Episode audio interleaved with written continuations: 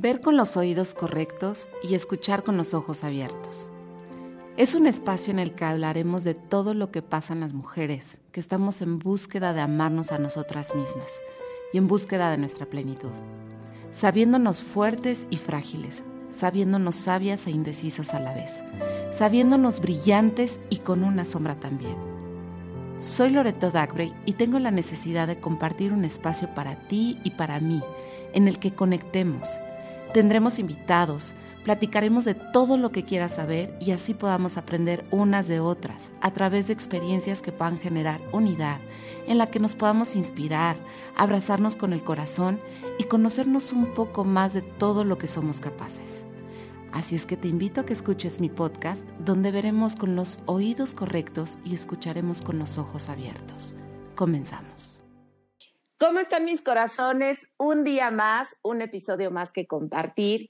Y hoy, en este episodio, vamos a hablar de lo que significa y de lo que padece una persona que está en la decisión de si sigue trabajando en una empresa o decide emprender algo solo en un camino que no sabe a qué se va a enfrentar y que finalmente solamente lo va a poder descubrir si se atreve a hacerlo. Hoy tenemos un invitado muy, muy especial que se llama Piero Rampa. Él nació en Uruguay, actualmente está viviendo en Argentina, así es que si se oye algún ruido extraño, comprendan que estamos conectados y tratando de compartir esto a través de la maravilla de lo que es el Internet. Eh, él es licenciado en Administración de Empresas, experto en gestión de personas, empresario, consultor, coach, papá de tres hijos, si no mal recuerdo, director de Rampa Consultores, de su propia empresa y director de Tempocon. Así es que pues te doy la más cordial bienvenida, mi querido Piero, y te cedo el micrófono para que saludes a la audiencia. Hola Loreto, ¿cómo estás? Y hola a todos. Bueno, un gusto, una alegría estar con ustedes hoy he escuchado los otros podcasts y soy un fan de este espacio, así que muy, muy contento de estar hoy acá con ustedes. Y gracias por la presentación. Piero, pues yo tengo poquito de conocerte, realmente les voy a contar la historia que él un día me contactó por Instagram y me dijo, oye, necesitamos hacer algo juntos. Y cuando le dije, vamos a grabar el podcast, bueno, los dos nos emocionamos muchísimo. Y hoy, que estamos en un momento muy difícil, hablando de la economía, eh, donde nos estamos enfrentando aquí mucha gente sin trabajo, eh, donde hay mucha gente que pues su empresa se está viniendo abajo. Quiero abrir este espacio contigo, Piero, porque me parece que tienes muchas cosas que aportarnos y platicarnos tu experiencia para que puedas conectar con las demás personas. En este caso, y empezando el proceso, quiero preguntarte, ¿qué significó para ti después de trabajar en algunas empresas y que nos vas a platicar un poquito de esa historia? ¿Y cómo es que decides salirte, emprender y volar solo? Platícanos un poquito de esto. Bueno, casualmente te escuchaba en tu presentación que hablabas de decisión.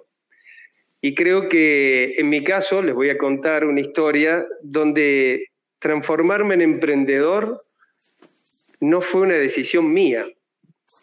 Yo lo pensaba desde hacía mucho tiempo, pero también hay casos como el, este que les voy a contar hoy, que la decisión es de otros. Yo trabajaba en una empresa multinacional hacía ya varios años de la industria automotriz de acá de Argentina y estuve en Brasil también. Y llegó un día que la empresa se vendió y si bien ya había sucedido antes, yo había aceptado traspasarme a la siguiente empresa. En esta ocasión pensé que era mi oportunidad, así que aproveché, por supuesto, un dinero que, me generó ese, tiempo que había estado trabajando y me lancé este, a este mundo de emprender. Pero te soy muy sincero, si no hubiera existido esa instancia, seguramente hubiera sido más adelante, pero te miento si te digo que fue una decisión mía, así muy procesada. Sucedió, me pareció que era el momento y como decimos acá, me tiré a la pileta. Ok, o sea que digamos que te dieron un empujón para que tú emprendieras solo. Así, literal. Eh, yo estaba ahí al borde de la pileta, pero el empujón me lo dieron y lo que me ayudó mucho es que ahí en ese momento yo tenía 37 años Yo trabajo en la industria automotriz, trabajé desde los 17. Y creo que desde los 25, que ya estaba a cargo del área de gestión de personas, como se llama ahora, en aquel momento era la oficina de personal, siempre tuve la idea y las ganas de, de, abrirme solo, trabajar en forma independiente, a tal punto que mis compañeros de aquella época, cada vez que me encuentran, se acuerdan de que yo tenía una frase y la frase era, no te preocupes si te quedas sin trabajo en esta empresa, porque cuando yo tenga mi consultora, yo te voy a conseguir empleo. Y esa frase yo la decía unos 20 años o más, este, perdón, unos 10 o 15 años antes de que me sucediera esto que te acabo de contar. Así que había ahí, ¿no? Había un bichito adentro mío que, que ya tenía toda la intención. Cuando uno decreta algo con las palabras, por eso hay que tener cuidado con lo que deseas, ¿no? Y con lo mm. que dices. Porque a lo mejor tardaste 10 años en tener ese, ese, ese despacho de consultoría, pero al final tú lo empezaste a decretar y a decir y a decir que hasta el universo te dijo, ok, eso es lo que quieres, vas por ello. ¿Qué pasa contigo en ese proceso en donde, bueno, te quedas sin trabajo, dices, ¿qué hago? ¿O qué pasa contigo? ¿Qué emociones te empezaron a, a pasar? ¿Qué tan difícil fue el proceso o si fue fácil? Platícanos. Bueno, si me está escuchando este, cualquier persona que trabaje en una empresa grande, eh, te puedo decir que la emoción yo le puse un, un título y es sentirse del otro lado de la cerca, del otro lado del alambrado, del otro lado del muro. Porque cuando uno trabaja en un cargo jerárquico, en una empresa grande o multinacional como eran estas, viene todo un paquete, viene todo un combo con tu cargo que te facilita mucho las cosas, desde una chequera para volar a cualquier lugar, el día y horario que lo necesites. Eh, en cada oficina a la que yo iba había una secretaria que trabajaba para mí. Eh, en los hoteles, en los restaurantes, era solamente firmar un papel, este, no tenía ni que tener en cuenta disponibilidad de dinero y demás, tenía autos de la empresa a cargo. Cuando uno cae del otro lado de la cerca, se da cuenta que está con los recursos que uno tiene. Y recuerdo, te va a sorprender o, no, por lo menos te va a reír de esta anécdota, que yo ese día ya tenía por lo menos cinco o seis años de, vuelos semanales, de, andar de acá para allá este, en avión. Sin embargo, la primera vez que me subí a un avión pagado por mí, para ir a hacer una gestión de mi emprendimiento, viví ese vuelo como que fuera la primera vez que me subí a un avión. Fíjate vos cómo, cómo funciona esto de venir en un piloto automático de algo que te lo resuelven todo, a pasar a saber que ese costo fue a cargo tuyo, que esa reserva la tuviste que hacer vos mismo, que está.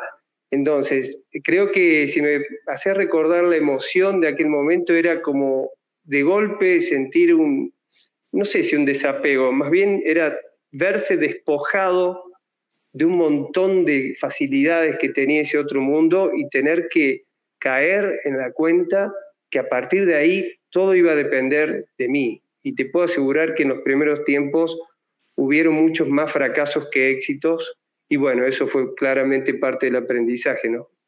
Y además, o sea, obviamente el hecho de que tú estuvieras en una empresa durante tantos años, desde los 17 años, y despertar y de repente decir, o sea, no hay un salario fijo, no hay eh, quien me esté diciendo a qué hora vas a llegar, si entregaste resultados o no, si cumpliste con tu trabajo o no. O sea, literalmente no tienes nada que te respalde, digamos, en lo que estabas acostumbrado. Te enfrentaste a muchos miedos. Mira, vos nombraste recién, no tenés nadie a quien rendirle cuentas. Y te voy a contar algo, que si bien es algo que uno cuando está trabajando en una empresa muchas veces anhela, no tener un jefe, y yo escucho hoy en las redes sociales que está muy difundido esto de ser tu propio jefe, me estás dando una idea de que conversemos algún día de que no tiene nada de fácil y al principio nada de maravilloso no tener a alguien que te marque un plan, te marque objetivos o te marque la agenda con tiempos. Porque me pasó a mí, y bueno, luego he ayudado y acompañado a mucha gente que, que vive este mismo proceso, en que verse libre de armar tu propio plan, de armar tu propia agenda, de vos mismo imponerte los objetivos que pensás que vas a conseguir, este, no es nada sencillo, menos si tuviste muchos años acostumbrado a que alguien más te lo dijera o alguien más te lo exigiera para tal fecha, tal tarea. Entonces, esto de ser tu propio jefe, está bueno decirlo, está bueno anhelarlo, pero guarda con la implementación en la vida real porque no todo es color de rosas. Y, es chistoso, ¿no? Yo me pongo a pensar ahorita en lo que estás diciendo y literalmente a mí me pasó cuando yo me independicé. Yo decía, es que nadie me va a pedir explicaciones. Hablaba mi ego, obviamente. Decía, ya voy a ser libre y voy a tener muchas cosas y voy a hacer muchas otras y me voy a convertir en una persona libre y voy a poder conseguir y trabajar lo que yo quiera y ganar lo que yo quiera. Pero, oh sorpresa, cuando me enfrento a esta independencia, me doy cuenta que no tengo quizá la preparación, ni siquiera emocionalmente hablando, aunque yo haya tomado la decisión, para poder enfrentarme a todo, o sea, literalmente a todo. No tengo un salario fijo hasta decir, qué objetivos tengo que cumplir, qué es el valor agregado que yo voy a dar en mi producto o en mi servicio. Y a partir de ahí, a mí me pasó, o sea, una crisis espantosa. ¿No te pasó lo mismo? Sí, te cuento que eh, mi perfil predominante es de controlador y, en ese perfil de controlador, los otros días justo hablaba de los perfiles, este, ahí en mi canal de Instagram está la planificación, está tratar de prever todo, controlar todo. Y algo que yo hice apenas quedé fuera de, la relación de dependencia, como se dice acá al menos, fue construir una red. No siempre se tiene esta oportunidad o esta facilidad. Yo por suerte la tuve al conseguir un dinero por esa salida de tantos años. Yo sabía que no iba a lograrlo si pretendía pasar eh, de golpe a la independencia absoluta. Mi mente estaba muy estructurada, mis finanzas estaban muy estructuradas. Recuerdo haber tomado parte de ese dinero y dividirlo en la cantidad de salarios que yo hubiese tenido en el siguiente periodo de seis meses o un año, no recuerdo. Y ese dinero lo separé y es más, hoy, hoy lo pienso y me río, digo, qué locura, pero fue lo que me ayudó a estar donde estoy hoy. Lo iba a retirar al banco exactamente los días que yo cobraba ese salario de parte de la empresa. Fíjate vos, ¿no? Y si bien, por supuesto que reduje gastos, pero había muchos gastos que, que eran a cuenta de, la empresa, tuve que adaptarme a una nueva vida. Y eso de construir la red, en este caso financiera, fue lo que me ayudó a tomar la decisión que te voy a contar ahora yo no quería lanzarme eh, rápidamente a dar el primer paso en mi emprendimiento porque me hacía falta tener la palabra de algún mentor, me hacía falta recibir más, más guía, más ayuda. Y tomé una decisión, dije, voy a tomarme un tiempo sabático, sin trabajar, pero lo voy a invertir en ir a visitar y a escuchar a personas que yo valoro, respeto o son líderes o son personas que están en, la cresta de la ola en algún tema, que me había permitido conocer mi vida de trabajar en esa empresa. O sea, gracias a trabajar en esa empresa yo había conocido y tenido contacto con muchas características. Entonces me armé una agenda, porque no todas estaban en la ciudad donde yo vivo, y me armé una agenda y fui a visitarlos a cada uno y cuando lo llamaba para pedirles esa cita y me decían, bueno, sí, ¿qué vas a empezar ahora? Ya tenés un emprendimiento. Y le decía, no, no, yo te voy a contar más o menos qué sé hacer, mi situación, y principalmente voy a tomar un café o a comer con vos y a escucharte. Y así hice, y fui a visitar por lo menos a 10 contactos, alguna gente en Brasil, alguna gente en Buenos Aires, alguna gente acá en Córdoba. Y cada uno me contó finalmente, no, ninguno me habló de mí, ni qué podía hacer yo. Todos me contaron su historia. Y yo presté mucha atención, escuché con el corazón realmente y con el cerebro la historia que cada uno me contó, porque cuando me contaban su historia, todos me contaban desde dónde habían comenzado y finalmente dónde encontraron la, guía para lo que hoy eran. Te hablo, la mayoría de ellos, personas que ya tenían un, éxito en, lo que habían desarrollado, ¿no? Y me quedé con eso y el otro componente que le puse a ese periodo sabático fue escuchar a cualquiera. Yo me había puesto una regla que cualquiera que estuviera dentro de un círculo de dos metros a la distancia mía, no importa si era alguien esperando un subte o un avión o, en un negocio, quien entablara conversación conmigo yo lo iba a escuchar atentamente, aunque fuera un mendigo de la calle.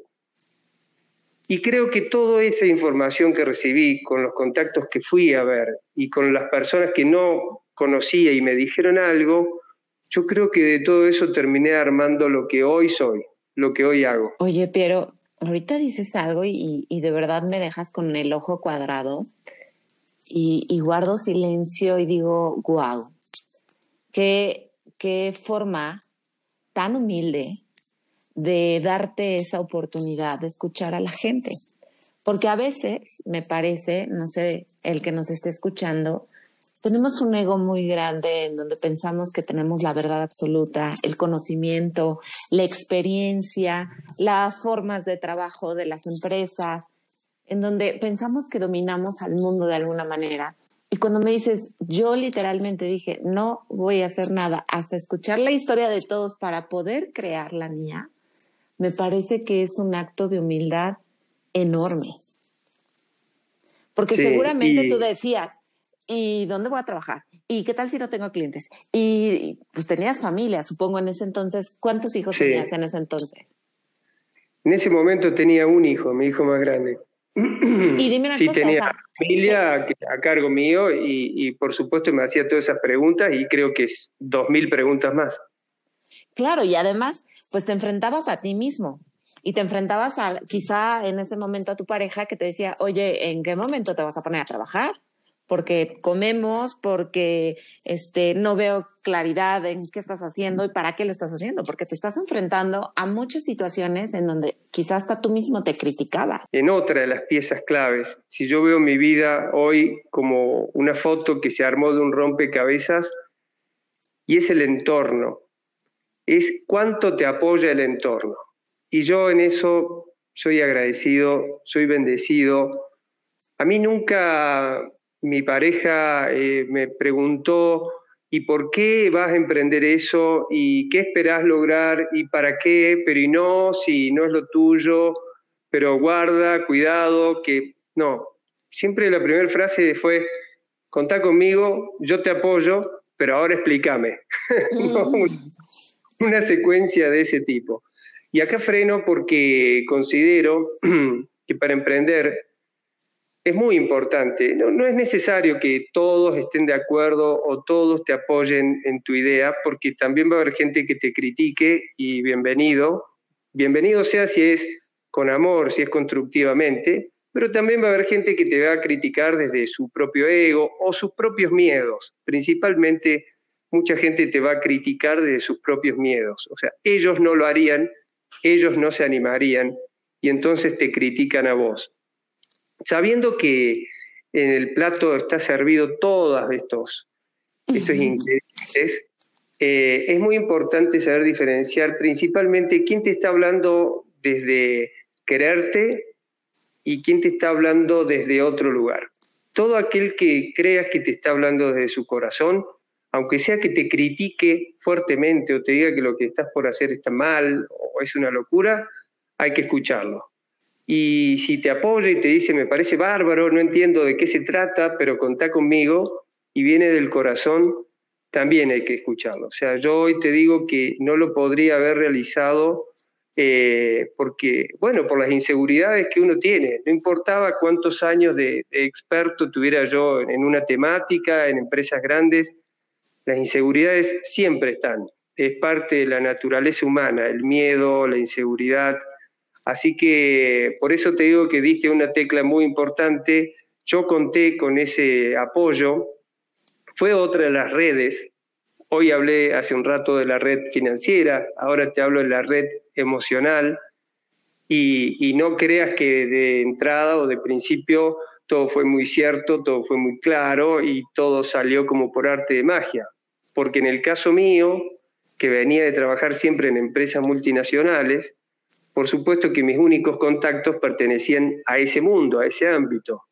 Sin embargo, toda mi profesión luego se desarrolló en empresas, en las pymes, en micro, pequeñas y medianas empresas, donde yo no conocía a nadie. Y el primer cliente fue una total y absoluta coincidencia, sincronicidad o casualidad, como le decíamos antes. Pero ahí que todo lo que yo sabía o era experto no necesariamente me iba a servir para lo que iba a poder hacer, para aquello lo que iba a poder vivir. Eh, yo a los primeros lugares que fui, a los contactos que eran de las, estas empresas grandes, donde por supuesto todos me dijeron que sí, todos me abrieron la puerta, todos me prepararon un café y fueron muy amigables conmigo, pero nadie me contrató. Y como te decía, fue un amigo, me dice, mira, yo conozco una gente que tiene una empresa, comercio, algo que yo no conocía, siempre estuve en la industrial, o sea, yo de comercio, sí es cierto que crecí en una familia de comerciantes.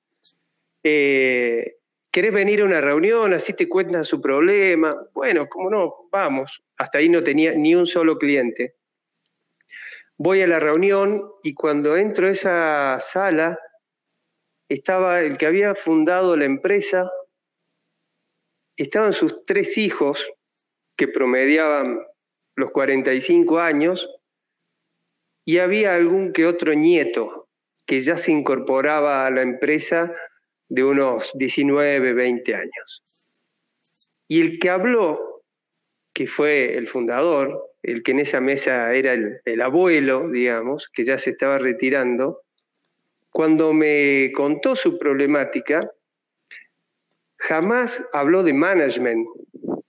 Todo el tiempo me habló de relaciones humanas. Todo el tiempo me habló de su problema intergeneracional, de sus problemas de cómo él pensaba, cómo él sentía, cómo él había hecho ese negocio, a cómo él veía que lo pensaban, lo sentían o lo querían hacer sus hijos, y ni que hablar sus nietos de la tercera generación. Y los problemas familiares, me contaba, que generaban las discusiones en la empresa cuando se reunían familiarmente, seguían discutiendo y entonces toda la familia terminaba peleada, enojados, algunos yéndose. Y yo tuve una reunión ahí de una hora y media, donde todo lo que yo llevaba en mi cabeza, mi know-how, mi background, mis tecnicismos de management, eh, simplemente pude, lo que hablé eh, fue porque escuché atentamente, voy a recalcar siempre eso, gente, lo virtuoso de escuchar, y les habla alguien que no siempre escuchó. Eh, lo escuché atentamente y le respondí sinceramente, desde el corazón. O sea, le dije, miren, yo nunca he trabajado con un caso así, de un comercio, así y así, pero vengo de esta experiencia y sí creo que tengo determinadas características que me van a permitir ayudarlos. Déjenme que vaya, les preparo una propuesta y se las presento. Y así fue, y ese fue mi primer cliente y luego ese cliente me derivó con otro y luego con otro y con otro, casi a tal punto que hasta el día de hoy me sigo autocriticando mi falta de gestión comercial, porque bueno, ya hace 13, 14 años que hago esto, me dedico a esto principalmente, y siempre es el cliente nuevo que viene es porque es un referido de otro cliente que ya atendimos en la consultora. Pero ese fue un poco el, Luego sí, tuve ya clientes medianos, grandes y alguna que otra multinacional, donde de alguna forma volví a aquel ámbito de mi zona de confort. Pero si llevo atendida cerca de 100 empresas a hoy, te puedo asegurar que el 90% son pymes. Y qué, qué hermoso, o sea, date cuenta de que tu ego pudo haber hablado en esa junta y decir, claro, yo les puedo ayudar, yo tengo mucha experiencia, puedo de alguna manera convertir esa empresa en algo muy padre. Y sin embargo, hablaste literalmente, te desnudaste, les dijiste, pues yo vengo de aquí, les hago la propuesta sabiendo un poco de lo que necesitaban y a partir de ahí emprendes tu camino. ¿Qué sentiste cuando saliste de esa junta y dijiste, o sea, no puede ser que yo les haya dicho que no tengo experiencia? Y bueno, miedo, miedo de, que, de no conseguir el cliente primero porque se supone que uno tiene que, que, entre otras cosas, vender su confianza, su autoconfianza. Pero aposté a ser franco, a ser transparente, a ser sincero, aposté a eso y, te puedo asegurar que tuvo que retocar, yo tuve que reaprender mucho, Loreto, porque cambia hasta el idioma de, de un tipo de empresa a otra, cambian las palabras, cambian... Acabo de terminar una reunión con un cliente nuevo donde le preguntaba yo a él, este, en realidad a su gerente de producción, que me explicara cómo era su proceso industrial, en este caso de armar unos, unos muebles. Porque en cada cliente nuevo me sigue pasando, la primera etapa soy yo el que aprende, soy yo el que escucha. Después, por supuesto que hay determinado ABC eh, que se repite en cuanto a cómo se aborda una reorganización de cualquier tipo y tamaño de, de, negocio. Pero te puedo asegurar que hasta el día de hoy sigue siendo parte de la fórmula mágica ser consciente, y además lo digo cuando lo vendo, que la primera etapa soy yo el aprendiz. Mm, qué bonito, qué bonita forma de, y literalmente, o sea, sí estás aprendiendo porque finalmente cada empresa, cada familia, cada dueño de, de, una empresa, pues se maneja diferente, o sea, piensan diferente y al final aquí me gustaría preguntarte, una vez que ya empiezas a tener clientes, una vez que ya empiezas a, sentirte un poquito más seguro, en que empiezas a producir, empieza a introducirse a tus ingresos y empiezas a como a generar esta parte, esta, esta rueda en donde finalmente las cosas empiezan a funcionar. ¿Qué pasa con Piero? Porque estaba en un momento de mucho miedo, de no saber qué hacer, de aprender y con un know-how que no iba a aplicar. Yo creo que siempre fue copiar, editar y pegar.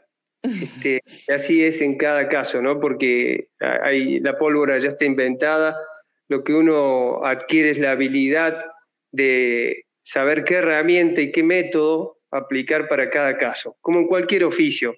Yo creo que lo que pasa, para responderte tu pregunta, es que aparece la confianza y, y también aparecen las señales de que, muy bien muchacho, es por acá, es por donde vas. Te diría en cuanto, no sé si al qué, porque hoy tal vez yo te hablaría más del cómo, porque solo ahí te puse dos cosas de las que hago, pero tengo otros emprendimientos porque me he vuelto un emprendedor serial, porque genera mucha adrenalina y no sé, se ve que aparte de qué es lo que sé hacer, me genera mucho placer y, me cuesta discernir eh, el placer, el hobby de, del trabajo y, todo lo disfruto y le deseo eso a, a todos, realmente les deseo eso a todos. Y no tiene que ver con dinero, tiene que ver con, con, con esa emoción, ese placer de, de poder este, vivir de lo que te fascina hacer, de lo que te encanta hacer. Y, lo que pasa después es eso, a mí hoy me pasa eso, a mí yo paso por un lugar, detecto un negocio, indago un poquito, sugiero, eh, busco gente, y emprendo de vuelta, y en rubros que no tienen nada que ver con lo mío. Pero es cierto que todas las empresas por las que pasé, uno aprende. Entonces, si pasás por una empresa que hacen, no sé, tomografías computadas, aprendes algo de cómo funciona el diagnóstico por imágenes. Pero si pasás asesorando, no sé, al mercado de frutas y verduras de tu ciudad, terminás aprendiendo cuántas variedades hay de cada verdura, dónde se cultivan, en qué épocas del año, y así de cada rubro te puedo contar algo que sé, este, con lo cual mi decisión diaria es, hola, gracias, bienvenido, gracias porque tengo otro día, gracias porque tengo salud, me convierto en una hoja en blanco y a ver qué podemos aprender hoy. Y hoy estoy haciendo un podcast con Loreto y bárbaro, ya aprendí algo y me encantó. y bueno, ya vas a saber el camino para que creas tu podcast, porque me parece que los, o sea, este es un muy buen medio para poder compartir historias, para poder hacerles saber esa información como nos estás diciendo. Pero no me respondiste la pregunta. El Piero miedoso, inseguro, intranquilo, indeciso, con mucha incertidumbre que inició este proceso, ¿qué pasó con Piero una vez que empezó a darse cuenta que sí podía emprender y que no solo eso, sino que se volvió un, literalmente, un emprendedor serial? ¿Qué, qué, cómo, qué y cómo estaba ese Piero en ese momento? ¿Qué sentía? Si voy a qué sentía, eh, todo lo que nombraste, Loreto, te soy sincero, eh, siempre se sigue sintiendo un poco, o sea, siempre hay un poco de inseguridad ante cada cliente nuevo, siempre hay un poco de miedo ante cada emprendimiento nuevo, eh, hay muchos problemas en el camino, no sé cómo funciona allá en México, pero te diría que acá en la Argentina, ustedes sabrán, no es un territorio sencillo, ni en el aspecto laboral, legal, fiscal, financiero. Entonces te diría que todos los días en, mi bolso de herramientas eh, está presente algo de miedo, algo de preocupación, algo de inseguridad. Eh, si me preguntas qué, qué sentí o qué pasó, hoy para mí la fórmula mágica es creer, creer en mí, creer en el proyecto creer en la gente que busco para cada proyecto, ser, ser consciente de que somos humanos, de que fallamos, que no sabemos todo, que podemos tener miedo porque el miedo nos permite sobrevivir. Si no tuviésemos miedo, ya nos hubieran comido los leones. Este, así que te, te, soy sincero, que yo también fui puliendo, no puliendo, fui rompiendo lo humano que era antes y, construyendo un humano nuevo. Te aseguro que vos hablabas conmigo hace 15 años atrás y no ibas a sentir lo mismo o yo no te iba a poder transmitir lo mismo. Entonces, dejar un poco la cabeza, este, usarla solamente para las cosas que hacen falta, yo conectarme un poco más con, con mis emociones. Yo era un tipo muy, muy frío, muy pragmático, muy mental, este, y hoy todo lo llevo primero por ese lado, o sea, trato primero de, ver cómo vibran las cosas, las personas, los proyectos, los negocios, y, voy asumiendo cada día. Estoy, muy metido en, lo que estamos la mayoría, creo, por suerte hoy, en saber que lo cierto, el presente, el regalo, eso. Así que yo me concentro en hoy y hasta las cosas malas empiezo a decir gracias, gracias Dios, gracias universo, a ver qué puedo sacar yo de positivo de esto. Y bueno, me ha servido y cuando algo te sirve y te hace bien, ¿qué haces? Lo seguís practicando. Mencionaste algo muy hermoso que fue la parte del fracaso. Mm. Eh, creo que es un punto muy importante porque yo creo que cuando se te abrió la primera puerta con esta familia y los empezaste a ayudar, sí, te, te, te buscaron otras personas pero seguramente alguna te dijo, oye, no, no quiero este proyecto, o sea, sí me late, pero no tengo el dinero, o no, no me late. ¿Qué pasa cuando tú te enfrentas, digámoslo así, entre comillas lo pongo, a ese fracaso? ¿Cómo debes manejar esa parte? Porque finalmente sí te encuentras con eso. Sí, y finalmente, inicialmente y en el medio, en todos los momentos. Y encima yo que siempre viene con una necesidad de aprobación muy importante. Así que no era lo que mejor me caía, el, cualquier tipo de fracaso o de rechazo. Y tuve muchos, y no solamente dentro de esta actividad, yo inicié otros emprendimientos de, de otras actividades comerciales que fracasaron y donde perdí no solamente cosas, sino que perdí relaciones, Así que me, he tenido que, la vida, creo que para trabajar mi necesidad de la aprobación me puso ante varios, varios fracasos. Y al principio me sabían muy mal, eh, casi que deseaba, esto no me va a volver a pasar, nunca más.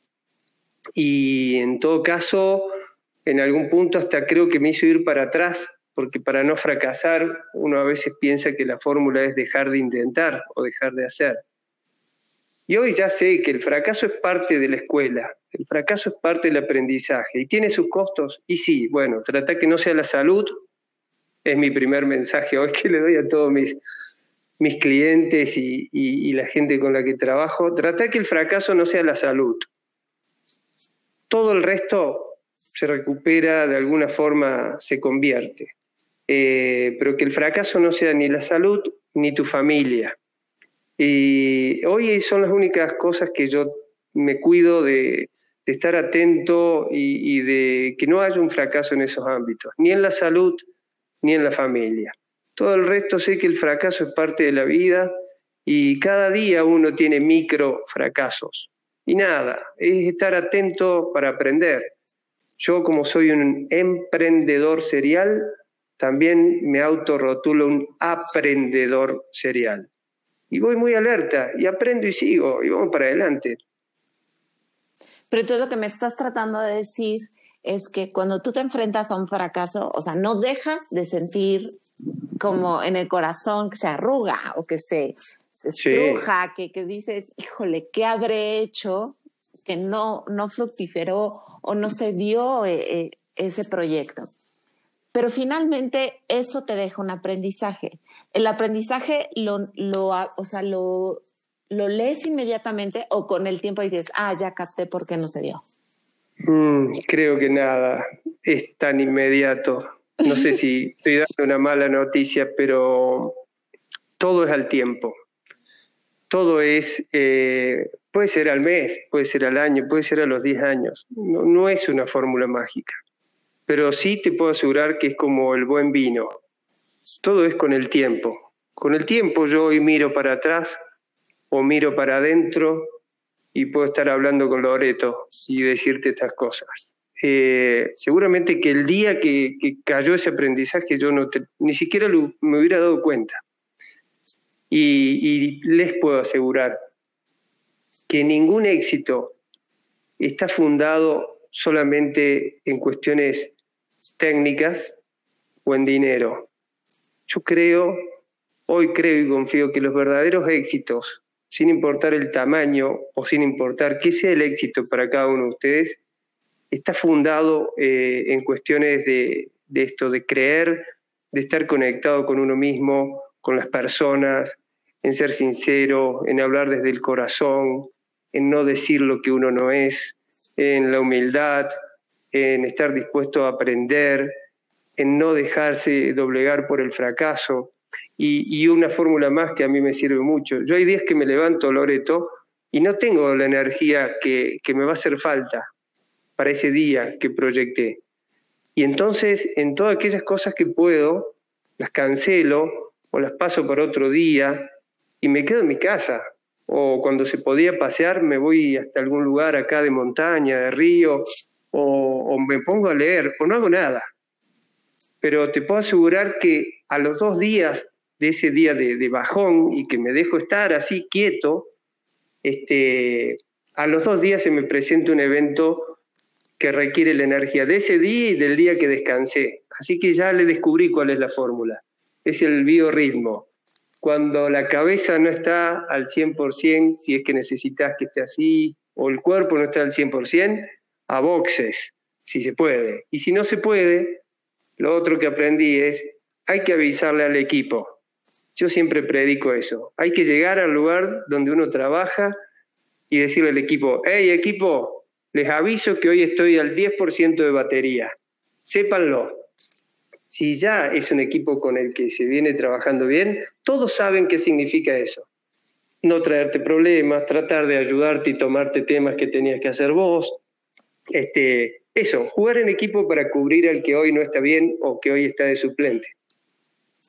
Wow, y eso, eso es difícil, ¿estás de acuerdo? Porque si eres el líder y llegas y dices, tengo el 10% de pila, de cierta manera te sientes vulnerable. De cierta manera te enfrentas a decir, hoy Piero en este caso no se siente bien, quizá está triste, quizá está vulnerable, quizá está enojado, no sabe qué pasa, pero al final no está al 100. Yo creo que es un punto en el que mostrar tu vulnerabilidad con tu equipo puede darte mucho más resultados que no mostrarlo. ¿Es correcto? No es correcto, es mágico. Pero solo lo vas a poder hacer, lo van a poder hacer cuando le puedas llamar equipo. Antes de eso hay que trabajar mucho.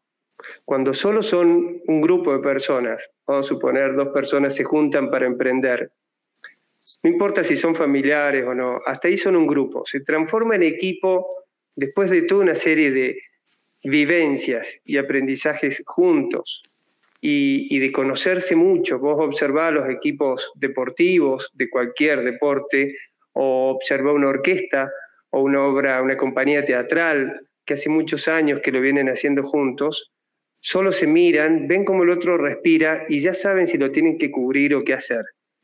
Cuando hay equipo, la principal misión que tiene el líder es asegurar que todo funcione sin él.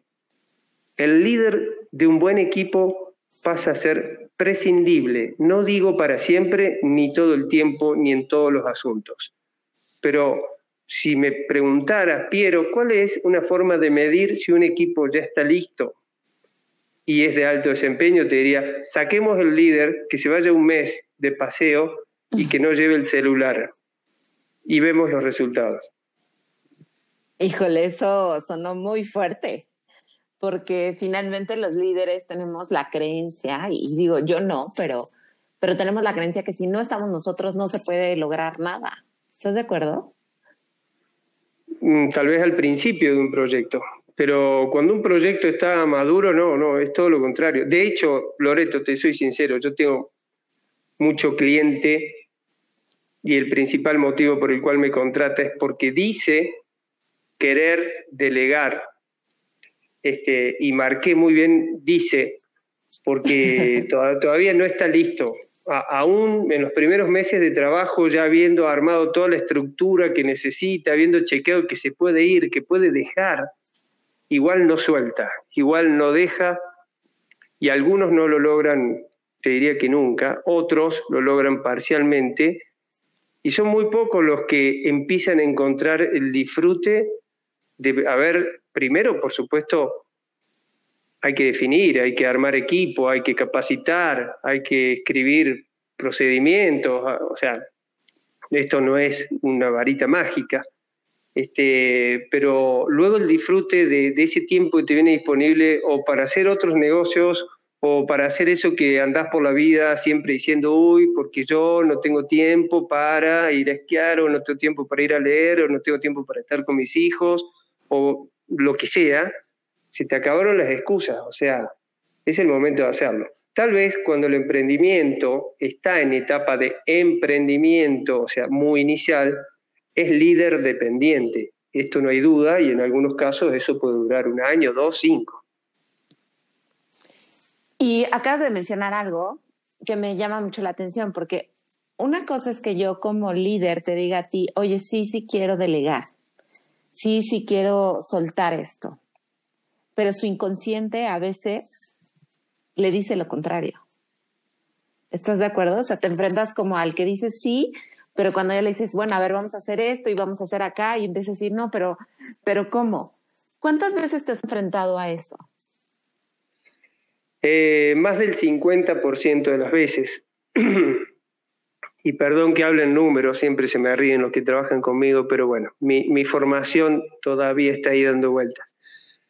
Eh, muchas veces, muchas veces, Loreto. Y, te voy a decir más, tratándose de empresas familiares, cuando vos eh, ya empezás a conocer y profundizás un poco buscando las causas, el tema va más allá de la empresa.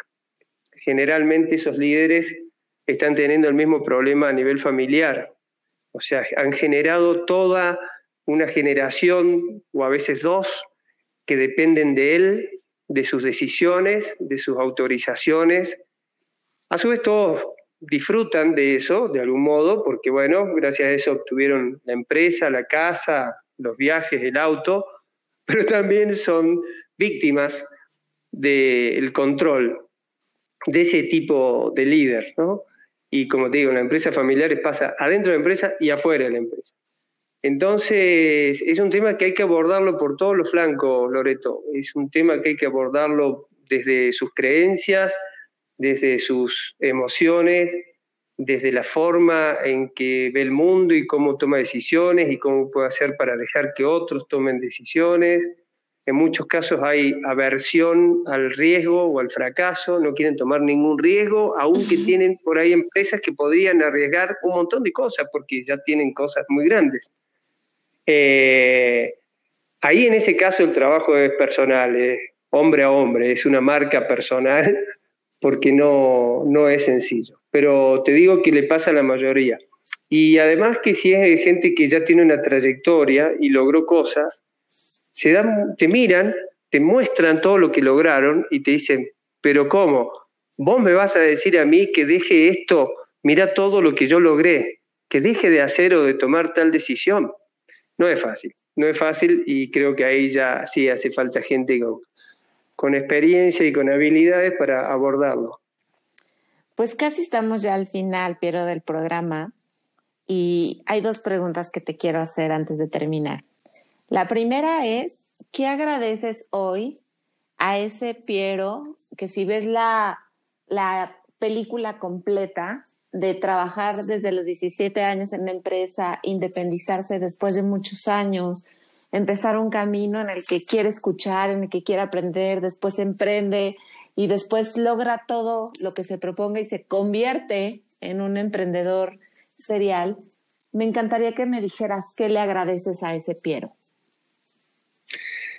Yo hoy eh, me agradezco haber reconocido que tenía que romper con la cáscara, con el muro que tenía alrededor de, mi corazón. Y haber empezado a trabajar en eso y no haber abandonado nunca, hoy sabiendo que es la principal eh, fuente de energía, de inspiración, de conexión con los demás y también principal herramienta de trabajo. Entonces, si la primera cosa que me agradezco es haber identificado que tenía que dejar de ser tan mental y conectarme más con mi corazón y con mis emociones. Mm, qué bonito. Y bueno, pues ya lo último que siempre en todos mis programas les pregunto a todos mis invitados especiales, tres cosas, tres sugerencias, tres tips que les pudieras dar a los que te están escuchando para poder conectar con ese miedo quizá de en el momento en el que te encuentras decidiendo si emprendes o no emprendes. ¿Qué nos podrías decir? ¿Cuáles son esos tres primeros pasos que nos sugieres para poder avanzar a un mundo que quizá muchos desconocían? Uno, conocerte. Fundamental. Invertir todo el tiempo y la energía que tengas que hacer para conocerte. Es más, yo les doy una técnica muy sencilla. Anda a preguntarle a gente que no ves de hace muchos años, por ejemplo, a tus compañeros de la escuela, y que te hablen de vos, cuando tenías siete años, ocho años, diez años. Se van a sorprender con ese tips. van a creer que le están hablando de, una, de otra persona. Entonces, uno, conocerte. Dos, confía en vos, hasta en tus cosas malas o débiles o vulnerables. Confía, es parte del combo. Si vas a llegar a algún lugar donde querés ir, vas a llegar con todo lo que sos. Así que confía en vos. Y tres, y acá no hay nada de magia, trabajar, trabajar y trabajar. Hoy todos creen que van a soñar con una app, al día siguiente la van a diseñar, a la semana siguiente ya va a estar, en internet y luego ya, listo, voilà, son millonarios y van a estar en un yate al lado de Cristiano Ronaldo. En no, lamento decirles que le puede pasar a uno cada 100 millones, pero no es tan sencillo. Yo creo que hay que trabajar. Además de la visión, además de la intención, hay que trabajar todos los días. Wow. Yo pensé que me ibas a decir, no, pues primero las finanzas y luego los trámites y luego esto. Y oh, sorpresa, para poder emprender es conocerte. Y, estoy totalmente de acuerdo con eso. Eh, el conocerte me parece que es uno de los tips más grandes, más generosos que nos puedes dar, porque a partir de ahí empieza nuestro amor propio. ¿no? A partir de ahí empieza el, el que podamos vernos tal cual somos, con nuestra luz y con nuestra sombra. Sí, te digo algo, te digo algo más de conocerte.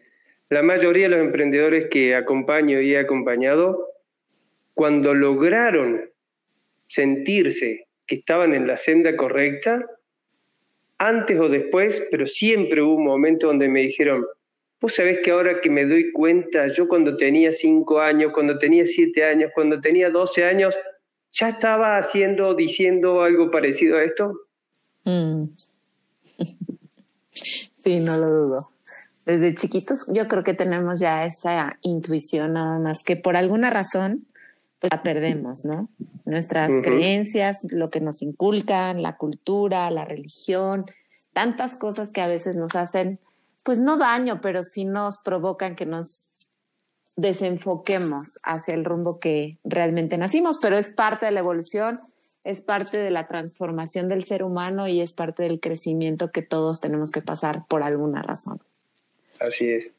Pues Piero, quisiera seguir platicando contigo. Cada vez descubro cosas más bonitas de todo lo que me dices, de cómo te autodescubriste y, y de verdad te agradezco que hayas estado en este programa, que nos hayas compartido tu historia, que seguramente es la de muchos que nos están escuchando y que no hay que descubrir el hilo negro ni buscar la receta mágica ni la pastilla que nos ahorre todo el esfuerzo que tenemos que hacer para poder lograr lo que queremos.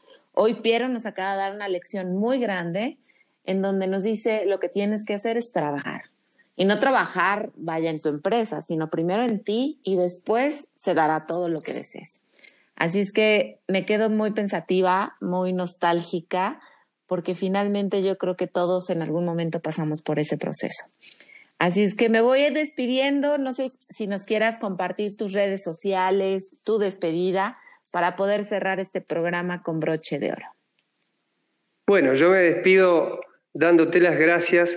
Desde el día que te conocí, te dije que me resultaste un ser especial, pero fundamentalmente alguien que trasciende. Vos, si ves un video tuyo, trascendés la pantalla y cuando te escucho en los podcasts, trascendés el mismo podcast. Así que ahí hay un don, seguirlo explotando. A mí me hizo mucho bien y a mucha gente más le, sirve y le va a servir. Así que agradecido por eso. Eh, redes sociales, hoy sabés que estoy eh, con un hobby, eh, no sé, un hobby, ¿cómo llamarle? Un, un, devolver a la gente, al mundo, no sé cómo se llama. Sé que se llama de cualquier forma menos emprendimiento y menos negocio, que es piero.tips en Instagram de vuelta aprendiendo, de vuelta aprendiz, van a encontrar todas cosas que, de alguien que está aprendiendo haciendo sus primeros pasos, este, sabiendo que te voy a tener en ese espacio ahí también, Loreto, así que más que feliz por eso. Ya le invitarás a toda tu gente de allá, de tu ciudad y de todos lados. Y bueno, eh, a mí esto me hace mucho bien. A mí esto me da felicidad, me llena de energía, les deseo a todos que confíen cada uno en sí mismo y que no estén esperando que venga nadie, ni Superman, ni el Papa, ni el presidente, ni, nadie a salvarlos. Eh, a este planeta lo vamos a sacar adelante, pero el día que la lucecita que hay dentro de cada uno se prenda y entendamos que en todo caso los gobernantes están para servirnos, no para dirigir nuestras vidas y somos nosotros, todas aquellas personas de bien y que nos conectemos con esta emocionalidad, con esto de hacerle el bien a los otros también, vamos a sacar adelante México, Argentina y todo el mundo. Nada más que eso deseo. Es un poco... No, muchísimas gracias. Me encanta escucharlo. Pues bueno, no me deja mucho que resumir, pero realmente Piero creo que nos acaba de sembrar otra semillita donde seguramente está germinando algo hermoso en tu corazón, en tu mente y en todo lo que desees emprender. El miedo es parte de lo que tienes que tener en tu vida para que puedas entonces enfrentarte a ti mismo y saber lo grande que eres y lo brillante que puedes ser. No me resta más que decirles gracias a todos los que nos están escuchando. Y por otro lado, pues no se olviden de mis redes sociales. Soy Loreto Dagbray, de hacerme todos sus comentarios de que podamos conectar de corazón a corazón. Y por este día, por este episodio, les doy las gracias por habernos escuchado. Así es que nos vemos la siguiente semana. Les mando un beso, un abrazo. Chao.